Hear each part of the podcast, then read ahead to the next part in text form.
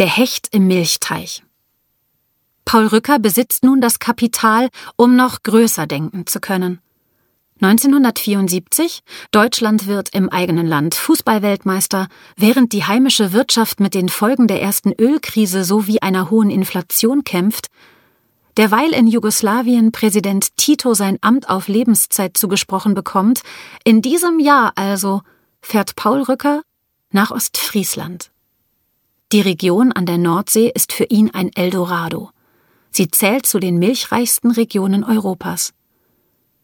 Dagegen stehen unzählige kleine Genossenschaften, die diese Milch nur sammeln und weiterverkaufen. Weiterverarbeitende Betriebe und damit eine echte Wertschöpfung vor Ort findet man kaum.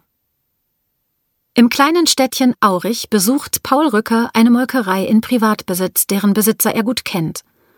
Einige Wochen später schraubt Paul Rücker das neue Firmenschild Zentralmolkerei Aurich an den Betrieb.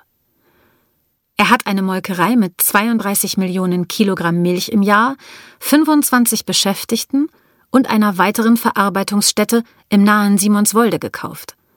Einige Tage nach Vertragsunterzeichnung stellt Paul Rücker sich und sein Konzept den Milchlieferanten vor. Er erntet Beifall. Die folgenden Jahre stehen ganz im Zeichen einer Expansion, die sich auf ganz Ostfriesland ausdehnt.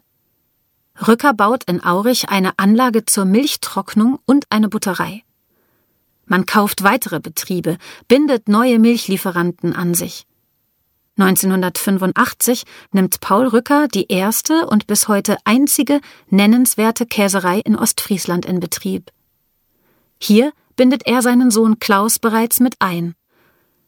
Die ostfriesische Presse betitelt Paul Rücker als Hecht im Milchteich und stellt fest, Während sich von Bonn bis Brüssel alle Welt den Kopf darüber zerbricht, wie man dem milliardenfressenden Interventionsprogramm Milch Herr werden kann, kommt der 57-jährige Chef der Zentralmolkerei Aurich mit 106 Millionen Kilogramm Milch seiner Bauern nicht aus.